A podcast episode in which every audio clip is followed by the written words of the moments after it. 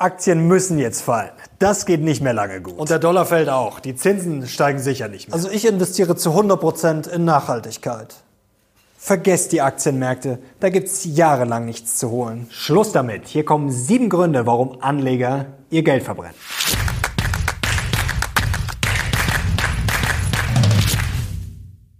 Servus Leute und herzlich willkommen in einem brandneuen Video auf meinem Kanal. Mein Name ist Mario Lochner und heute müssen wir sprechen über sieben Fehler, die Anleger jetzt vielleicht gerne machen, die aber eigentlich immer drohen. Also das ist ein ganz wichtiges Video. Ja, warum verbrennen Privatanleger so gerne Geld? Hier kommen jetzt sieben Fallen, in die man auf keinen Fall tappen sollte. Die erste Gefahr, die lauert, ist der sogenannte Spielerfehlschluss. Und da steigen wir doch gleich mal ein mit einer aktuellen Umfrage. Und zwar im Auftrag von Union Investment wurde die durchgeführt bei 2000 jungen Anlegern. Und da kam heraus unter anderem 54 Prozent der Generation Z glauben, die Ein- und Ausstiegszeitpunkte am Aktienmarkt zu erkennen. Jetzt kann man natürlich sagen, das ist sehr selbstbewusst. Aber wir wissen ja, Timing ist eine ganz, ganz gefährliche Sache. Und das riecht schon nach maßloser Selbstüberschätzung. Und da muss ich gleich an psychologische Phänomene denken, wie zum Beispiel das Würfelspiel. Ihr kennt das vielleicht, wenn man fester würfelt, ja, da gibt es Untersuchungen, dann denkt man, dass man dann eher eine höhere Zahl bekommt, zum Beispiel eine 5 oder eine 6. Und wenn man selber einen Lottoschein ausfüllt, ja, was passiert dann? Auf einmal hält man die Gewinnwahrscheinlichkeit für deutlich höher, als wenn es der Nachbar oder sonst wer macht. Und jetzt kommen wir zum Timing. Jetzt wissen wir, dass Timing an der Börse generell sehr, sehr schwierig ist. Und jetzt will ich ein Phänomen da noch mit einbauen, und zwar der Spielerfehlschluss. Und zwar ist das ein logischer logischer Fehlschluss, dem die falsche Vorstellung zugrunde liegt, ein zufälliges Ereignis werde wahrscheinlicher, wenn es längere Zeit nicht eingetreten ist oder unwahrscheinlicher, wenn es kürzlich gehäuft eingetreten ist. Und da kommen wir gleich mal zu den gefährlichen Sätzen an der Börse nach dem Motto, jetzt ist es so lange gestiegen, also das muss doch jetzt mal fallen. Oder es ist so lange gefallen, es muss doch jetzt mal steigen. Naja, Börse ist natürlich kurzfristig sehr, sehr unberechenbar. Schauen wir auf diese Statistik zum Beispiel. Das sind die Gewinnwahrscheinlichkeiten für den S&P 500 seit 1928 nach Haltedauer. Und da seht ihr einen Tag, ja, da ist die Wahrscheinlichkeit, um zu gewinnen, bei 52,3 Prozent. Also es ist fast ein Coinflip. Und auch bei einer Woche sind es nur 56,2 Prozent ein Monat. Dann steigt es natürlich immer mehr.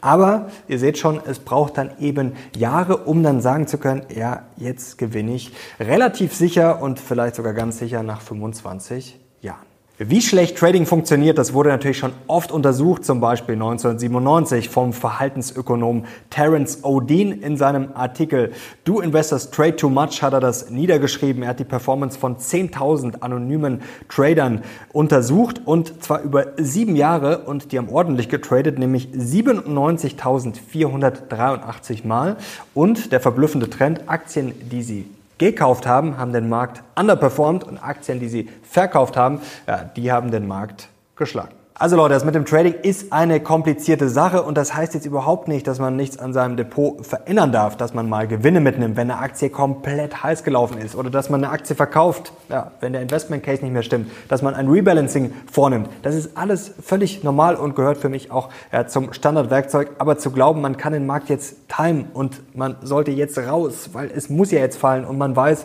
ja, was die Nasdaq morgen macht oder der DAX muss morgen steigen, ja, das ist sehr, sehr gefährlich. Lasst lieber die Finger im Zweifel davon. Sonst müsst ihr vielleicht bald, wie hier in diesem Meme eurer Frau oder einem Mann erklären, ja, warum eine todsichere Wette mal wieder leider nicht aufgegangen ist. Kommen wir schon zur zweiten Gefahr und die lautet auf Bewertung reinfallen. Und die Bewertung, ja, da machen sich gerade viele Sorgen, gerade bei US-Aktien nach dem Motto, das ist doch viel zu teuer, massiv überbewertet. Schaut euch das, das KGV an und dann liegt das über dem historischen Durchschnitt. Da muss man doch jetzt verkaufen, sonst ist man doch völlig blind. Und ich sage euch, naja, Bewertung ist relativ und zwar verdammt relativ.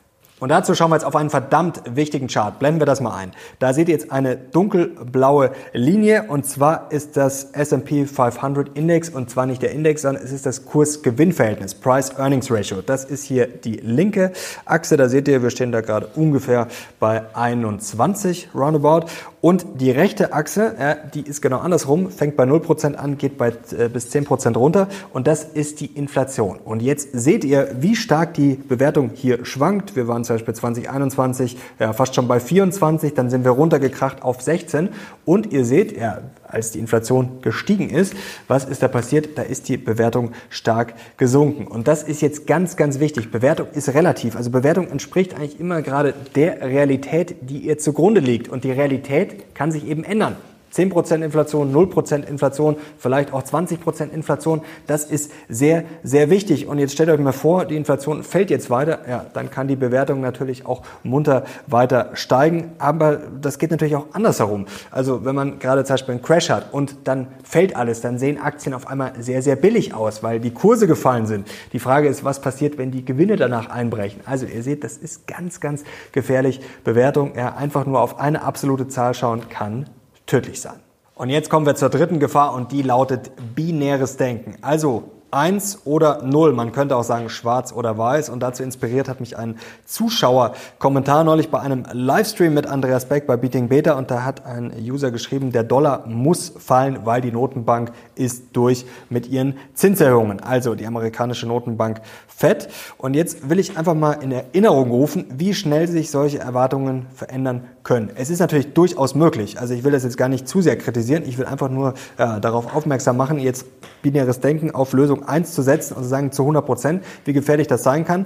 Denn schau mal auf das Fed Watch Tool vom 15. April 2023, was damals die Erwartungen waren. Und da seht ihr Zinsgipfel bei gut 5 Prozent und damals, ja, da war man sich relativ einig eigentlich, dass es da erstmal nicht mehr weiter steigt. Da liegen wir jetzt schon drüber. Und schauen wir mal zum Beispiel auf die Erwartung damals für den 20. April 2024. Damals war die höchste Wahrscheinlichkeit hier mit 33,2 Prozent, ja, dass wir da schon wieder auf 4 Prozent oder sogar leicht drunter sind. Und ihr seht hier sogar 21,1 Prozent, dass es sogar noch niedriger ist. Also, jetzt vergleichen wir mal. Wo stehen wir heute?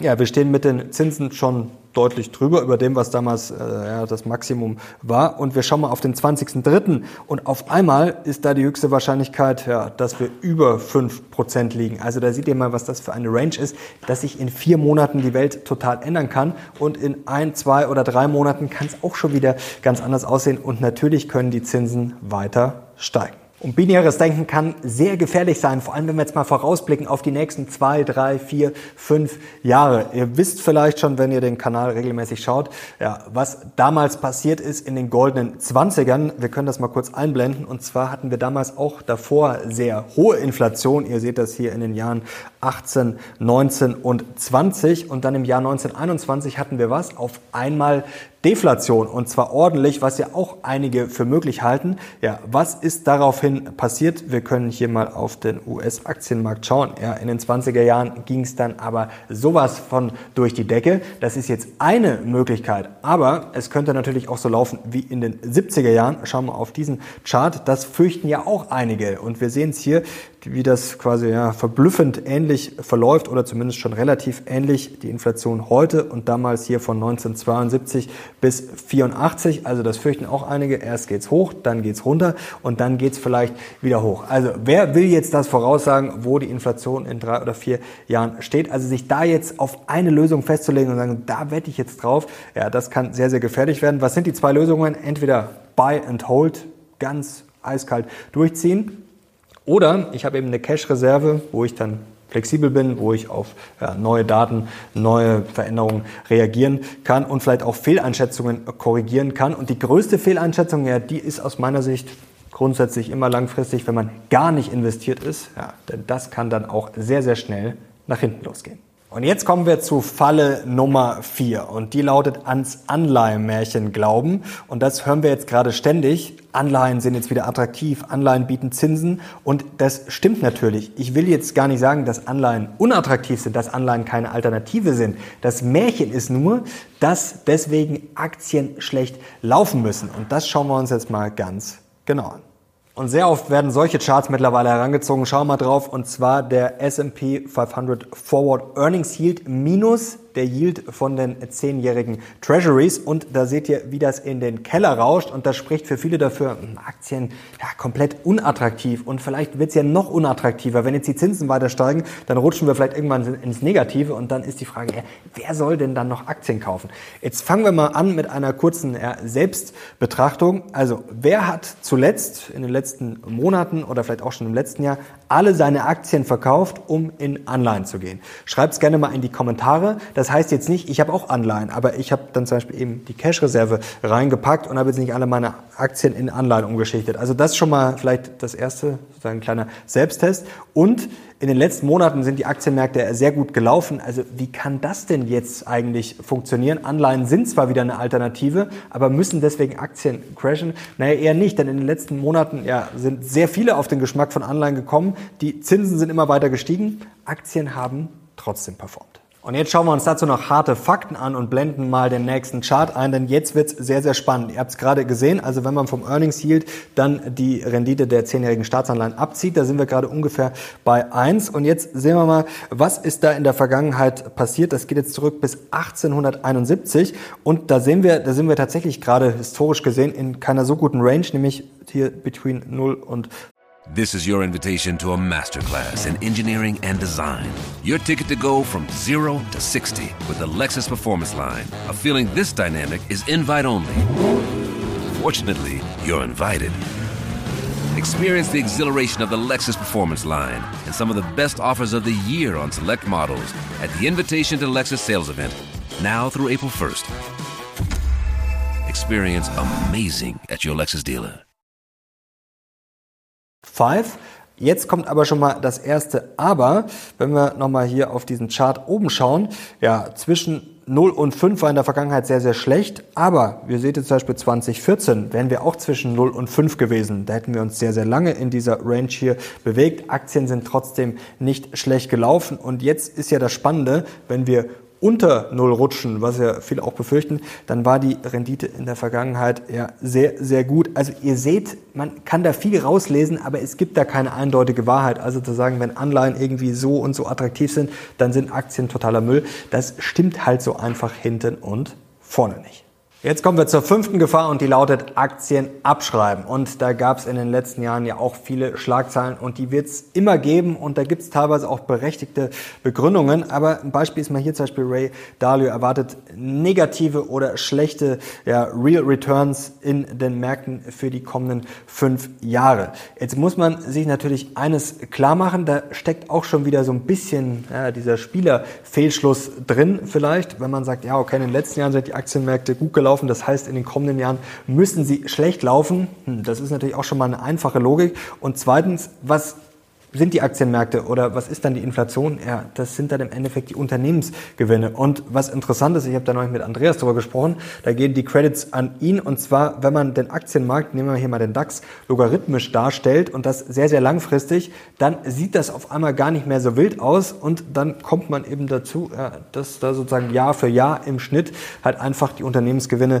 drauf gesattelt werden. Jetzt gibt's aber natürlich gute Begründungen und da kam neulich auch ein sehr smarter Kommentar, fand ich wirklich wirklich ja einen der, der besten vielleicht in diesem Jahr sogar nach dem Motto, ja, wir haben jetzt ein Demografieproblem und das ist natürlich Fakt, gerade in Deutschland oder auch in Japan oder auch in China. Ja, wir haben immer mehr Ältere und jetzt war die Überlegung bei dem Kommentar, was passiert denn, wenn immer mehr Ältere quasi, die vielleicht Aktien haben, ja, dann irgendwann in Rente gehen und dann nicht mehr Aktien kaufen, sondern dann Aktien verkaufen. Also gibt es da eine Demografiebombe?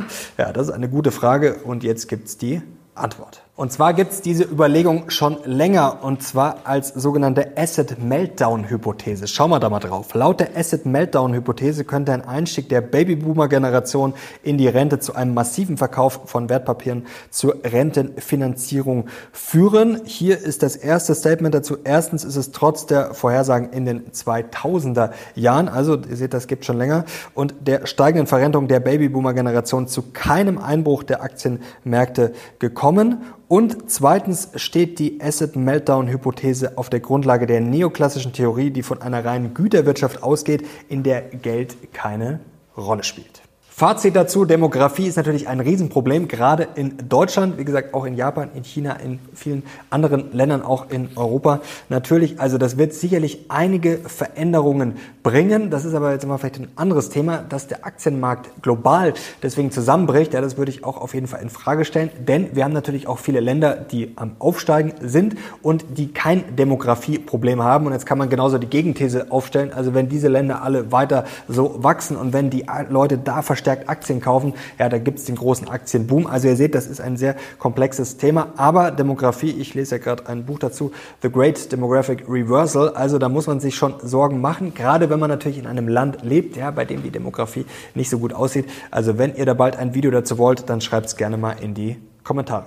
Und jetzt kommen wir schon zur Gefahr Nummer 6 und das habe ich jetzt mal getauft, Börse mit Wahlen verwechseln. Man könnte auch sagen, nach Emotion investieren oder nach Gesinnung, besser gesagt. Ja, jetzt stellen wir uns mal Onkel Dieter vor. Onkel Dieter war schon früher als junger Bursche in der kommunistischen Partei, hat immer den Kapitalismus gehasst und die USA. Eigentlich hat er mit Aktien gar nichts am Hut, aber jetzt sieht er gerade seine Chance gekommen, ja, dass die USA vielleicht endlich mal absteigen, dass China auf dem aufsteigenden Ast weiter ist, die USA richtig platt macht und die BRICS. Und jetzt ist vielleicht der Dollar auch endlich am Ende, da wartet auch schon lang drauf. Und deswegen Onkel Dieter, er investiert jetzt nur in China, in Indien und Russland, da ist er schon länger investiert, das ging jetzt erstmal ein bisschen in die Hose, aber ihr merkt schon, was ich sagen will, also das wäre jetzt mal eine Weltanschauung, eine Gesinnung. Ja, das kann man natürlich machen, steht jedem selber frei. Ich würde es nicht machen, jetzt zum Beispiel gegen die USA zu wetten und dann zu sagen, ja, das, die mag ich nicht und das passt mir nicht und ich hoffe, dass die untergehen. Ja, Hoffnung ist dann eben keine Investmentstrategie und da wäre ich dann eben sehr, sehr vorsichtig. Genauso wie auch andersherum. Jetzt schauen wir uns nämlich mal ja vielleicht ein extremes Gegenbeispiel an. Jetzt stellen wir uns dagegen Greta vor. Die hat eine ganz andere Weltanschauung und investiert nur in alles, was 150 Prozent grün ist und 100 Prozent das Depot erneuerbare Energien. Jetzt will ich das gar nicht schlecht reden. Es gibt ja heutzutage auch Ausdrücke wie Impact Investing. Und ich finde es grundsätzlich toll, wenn gerade junge Menschen zum Investieren kommen, weil sie sagen, ich will jetzt was Gutes tun, ich will in Unternehmen investieren, ja, die die Welt besser machen und ich will da meinen Beitrag leisten. Das ist natürlich schön und gut. Das Problem ist nur, wenn ich jetzt meine ja, ganze Altersvorsorge ja, auf dann einer gewissen Branche Branche oder Sparte aufbaue, dann ist das natürlich ja, genauso gefährlich im Endeffekt wie Onkel Dieter, der dann nur auf China oder Indien setzt oder jemand, der auf, nur auf KI oder Wasserstoff setzt. Also es ist natürlich keine richtige Investmentstrategie und dazu mal ein Twitter-Kommentar von Markus Krall, mit dem ich sicher nicht äh, in allem übereinstimme, ganz klar. Und was natürlich auch immer durchaus sehr polemisch ist, aber hier eine gute Überlegung. Er hat hier geschrieben, ähm, in was er investiert, außer Gold, resiliente Unternehmen. Und Dinge, die man immer braucht, ganz vorne dabei Energie und zwar nicht grüne, sondern fossile, Öl, Kohle, Braunkohle, Gas, Uran. Kaufen Sie alles, was Greta, Annalena, Luisa und Ricarda hassen. Und jetzt kommen wir zur Begründung, wenn wir mal von der Polemik etwas weggehen. Und zwar ganz einfach, wo subventioniert wird, erfolgen Überinvestitionen in nicht wettbewerbsfähige Anlagen. Was sich nur mit Subventionen und Steuermodellen rechnet, rechnet sich am Ende gar nicht. Was aber politisch bekämpft wird, da wird zu wenig investiert. Die Nachfrage nach dem Produkt übersteigt daher schon bald das Angebot, die Preise und die Margen steigen, die Gewinne sprudeln. Also das ist natürlich schon eine richtige, spannende Überlegung. Und jetzt will ich auch nicht sagen, macht genau das, was in diesem Tweet steht. Darum geht es jetzt nicht, sondern einfach ja, sich da nicht verrennen, nicht von Emotionen und politischer Meinung zu sehr leiten lassen, sondern halt einfach schauen, ja, was ist die Welt und nicht so investieren, wie man sie, nicht nur so investieren, wie man sie gerne hätte. Und wenn man eben breit streut, ja, dann hat man automatisch natürlich das im Depot, ja, was sich am Ende durchsetzen wird. Und jetzt kommen wir schon zum letzten möglichen Fehler und der lautet, sich mit ETFs verrennen. Und das ist auch inspiriert von einem Zuschauerkommentar. Vor kurzem wurde gefragt, ich will nur einen ETF kaufen, MSCI World oder Nasdaq. Nasdaq performt am besten. Fangen wir mal an mit MSCI World. Es ist natürlich besser, jeder, der ein MSCI World kauft, ist natürlich besser dran als jemand, der gar nicht investiert. Aber trotzdem nochmal zur Wiederholung kurz, warum ich niemals nur in den MSCI World investieren würde. Ja, weil es da einfach ja, schon Blasenbildungen gibt. Momentan könnte man vielleicht von einer US-Blase sprechen. Schauen wir drauf. Momentan hat man beim MSCI World 70 Prozent USA und ich bin ja auch eher USA-Fan und bin auch stark in den USA investiert, aber habe in meinem ETF-Depot auch den USA-Anteil niedriger als im MSCI World. Und vor allem muss man sich mal überlegen, ja, was sich da für Blasen bilden können. Und das ist eigentlich mein Lieblingschart. Schauen wir mal auf die Gewichtung von Japan und den USA im MSCI World. Und da seht ihr, die Gewichtung von Japan war hier Ende der 80er Jahre ungefähr bei 40 Prozent. Ja, Danach haben wir gesehen, wie das bergabwärts geht und das kann natürlich dann auch auf die Rendite schlagen. Und jetzt kommen wir noch kurz zum Nasdaq. Natürlich ein toller Index und USA, ja, das ist immer eine gute Idee im Zweifel, aber nur Nasdaq ja, würde ich dann auch nicht machen. Jetzt muss man erstmal wissen, wenn wir zu Tech-Unternehmen kommen. Das ist auch ein wichtiger Chart. Schauen wir drauf hier Prozentsatz der Unternehmen mit katastrophalen Verlusten. Das ist von 1980 bis 2014. Und da sehen wir Technologieunternehmen, ja, die zerlegt es im Zweifel am meisten. Und jetzt muss man sich natürlich auch fragen, ja, was steckt eigentlich im Nasdaq überhaupt drin? Ich habe natürlich allein schon mal ein großes Klumpenrisiko, weil ich setze nur auf ein Land, nur USA. Ja, also da würde ich dann im Zweifel schon etwas breiter gehen und schau mal hier auf die größten Unternehmen. Dann habe ich natürlich Apple hier gewichtet mit über 11 Prozent. Microsoft und Apple machen dann schon ja, über 20 Prozent aus. Ich habe natürlich große, starke Unternehmen, klar. Jetzt habe ich da aber auch Unternehmen drin, wenn ich den Nasdaq kaufe, denke ich, ich habe nur Hightech. Ja, es ist nicht nur Hightech drin. Es ist dann zum Beispiel jetzt auch hier T-Mobile US und da muss man sich dann auch fragen, ja, sind das jetzt Unternehmen, die auch wenn der Nasdaq in der Vergangenheit sehr gut gelaufen ist, die mir auf Dauer dann die ultimative Outperformance machen? Natürlich habe ich dann irgendwann auch neue Player drin, das ist schon klar. Aber Probleme, ich habe sehr, sehr große Unternehmen, die sehr viel Gewicht haben Erste Frage, wachsen diese großen Player in Zukunft noch so stark, dass ich jetzt den Markt da komplett outperforme? Zweite Frage, Abhängigkeit von diesen Playern. Wenn die absteigen sollten, dann habe ich natürlich mit so einem Gewicht dann vielleicht auch zwischendurch ja, mal eine andere Performance und wie gesagt, ja, die Abhängigkeit von einem Land. Also das muss man sich auch auf jeden Fall klar machen. Ja, was kaufe ich da überhaupt und was sind da die Risiken?